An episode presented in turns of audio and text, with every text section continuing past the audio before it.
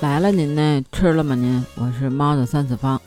都说啊，皇家不知百姓的乐趣。那这句话呢，用给历代的皇帝来说啊，也是非常合适的。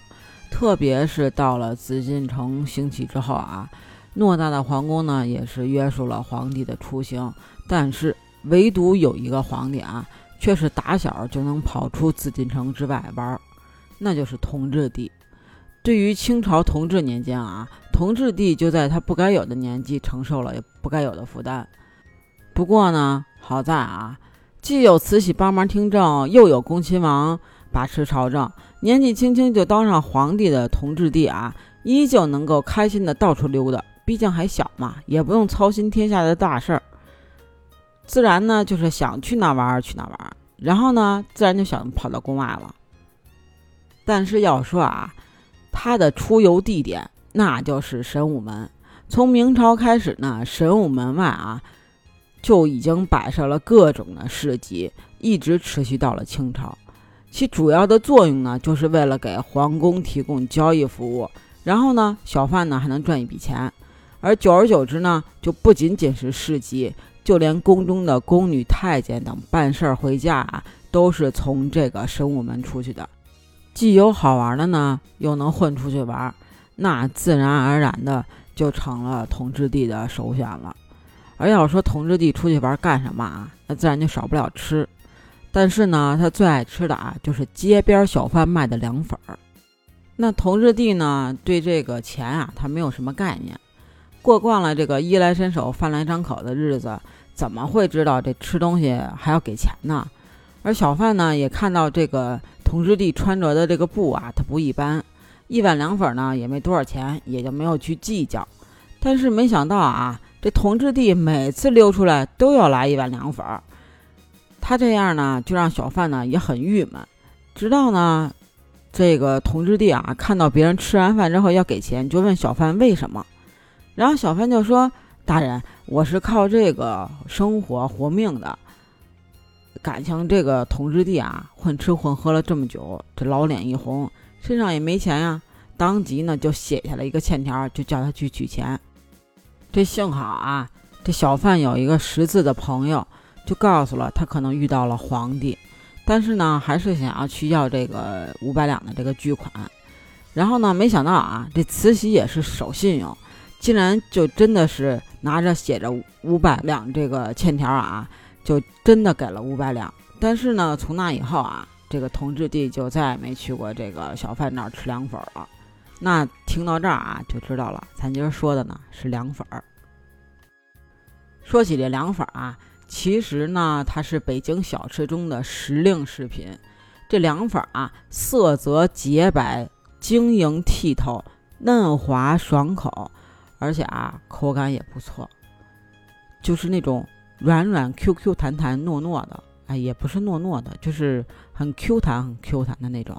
有诗就称赞啊：“冰镇瓜条漏鱼穿，晶莹沁齿有余寒。味调浓淡随君意，只管凉来不管酸。”听说啊，做这个凉粉儿，这个原料十分讲究，一定要用这个绿豆淀粉。做的时候呢，要先将这个绿豆淀粉啊，用这个凉开水，就凉白开啊，化开了之后，再用勺子搅匀，再将搅匀的粉浆啊倒入烧开的水中，一定要边倒边搅。搅匀以后呢，倒进这个大凉盘中，或者放在这个方屉里边放凉，然后呢，在这个凉水里边啊浸泡，再用这个刮挠刨出这个条。或者用这个刀啊切成方块、方条。您要是将这个搅匀的绿豆淀粉糊啊倒进这个架在开水锅上面这个漏盆里、漏勺里，漏入锅里的啊，就是那一头是圆的，一头是尖的，中间呢是这个不长不短、粗的像蛤蟆骨墩似的凉粉了。它那个就是叫蛤蟆骨墩啊，就是那个形状的。还有呢，就是这个切成麻酱块儿的，北京人吃凉粉啊，一律都不叫吃凉粉，叫喝凉粉，用这个醋盐、香油、蒜泥、辣椒、香菜，就这些调料啊，你用它不用它，你就这么慢慢调。预备调料的时候啊，得拿这个凉白开卸点这个芝麻酱，最后拌出来那凉粉啊带汤的。最后这汤里边啊，再滴几滴这个芥末油，那吃的时候啊，真是一个窜鼻子。这吃的时候啊是挺痛快，口感呢也很顺滑，而且也抗热。你说这天气这么热，吃这个它也凉快。这凉粉呢，在这个中国啊也是由来已久的，而且分布呢极广，各地的凉粉啊在原料和这个吃法上都不尽相同。老北京啊，是这个凉粉是纯绿豆淀粉做的，多呢是这个粉房出品的。把这个泡好的绿豆啊，加水磨成浆，过滤，顶细的豆浆啊，经过沉淀之后得到的这个绿豆淀粉，再用来加热熬制，制作成凉粉、凉皮儿、粉丝。取掉淀粉的浆水发酵啊，做这个豆汁儿。现在啊都有冰箱，这要搁过去啊，都跟这个桶里边镇着。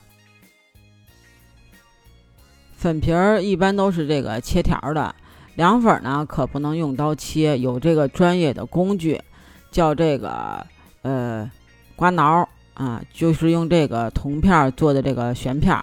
吃的时候啊，用这个刮挠把这个凉粉啊呃旋出细条，再加上这个胡萝卜丝、黄瓜丝。还有你喜欢的菜码，然后呢，拌上这个芝麻酱、酱油、香油、葱、蒜泥、辣椒油这些佐料就可以了。由于这个吃法比较多啊，所以呢，人们也形容这个老北京的凉粉啊是这个以极稠之绿豆粉制成，此屋各处都有，孰不如北平之名目多耳。这大热天的，您不想来口凉粉爽爽口吗？那这期凉粉我们就说到这儿了，不知道您对这个凉粉吃过没有，或者怎么看呢？欢迎你评论区告诉我哦，也可以加我的听友群 b j c a t 八幺八，北京小写的首字母 c a t 八幺八，期待你的加入，我们下期见喽，拜拜了您呢。